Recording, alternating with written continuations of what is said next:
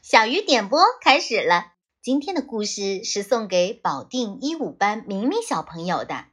爸爸妈妈希望你快快乐乐、健健康康的成长，他们永远爱你哦。那赶紧来听今天的故事：不会唱歌的小鸟。春天来了，漫长又寂静的冬天过去了。属于音乐的时刻终于来临，小鸟伊格尔很兴奋。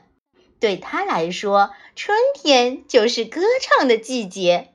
他等不及唱出生命中的第一首歌。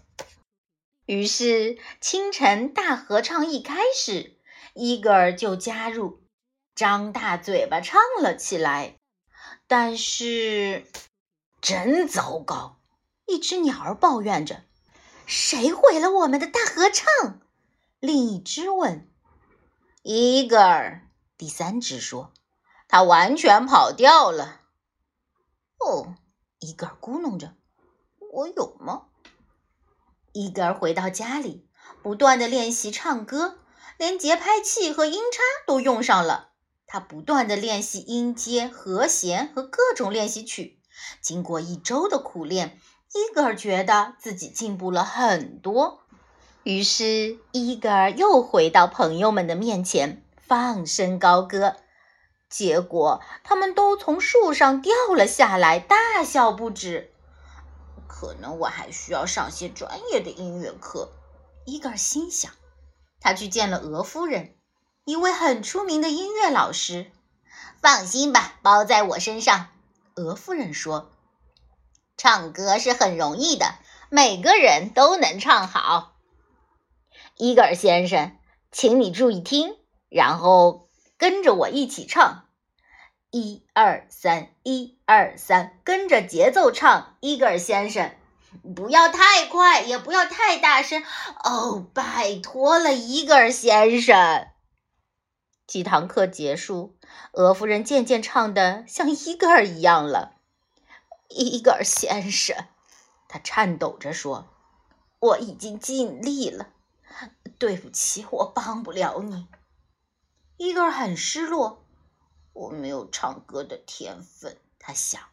我喜欢音乐，但我是一只不会唱歌的小鸟。天哪，我讨厌我自己。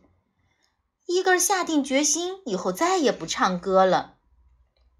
可是，不管走到哪里，总有人在唱歌或者听音乐。伊格尔伤透了心，也羡慕得不得了。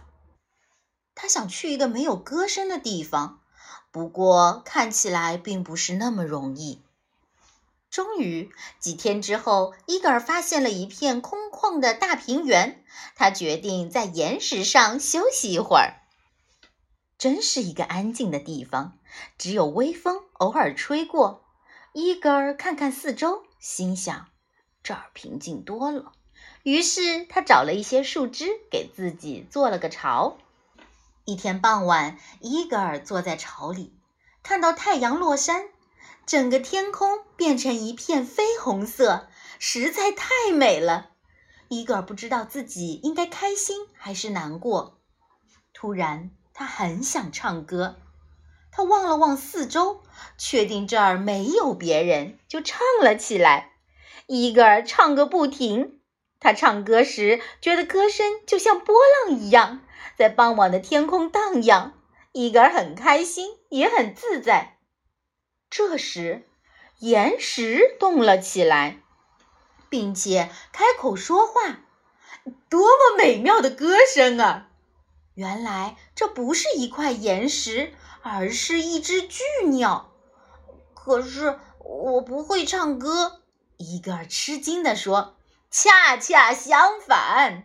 巨鸟欢呼起来：“你的歌声很独特，让我从长眠中醒来。我也想唱歌，这可是几百年来的头一次呢。请让我加入吧，我们来个二重唱。”他们就这样不停地唱啊唱，美妙愉快的歌声充满了整个天空。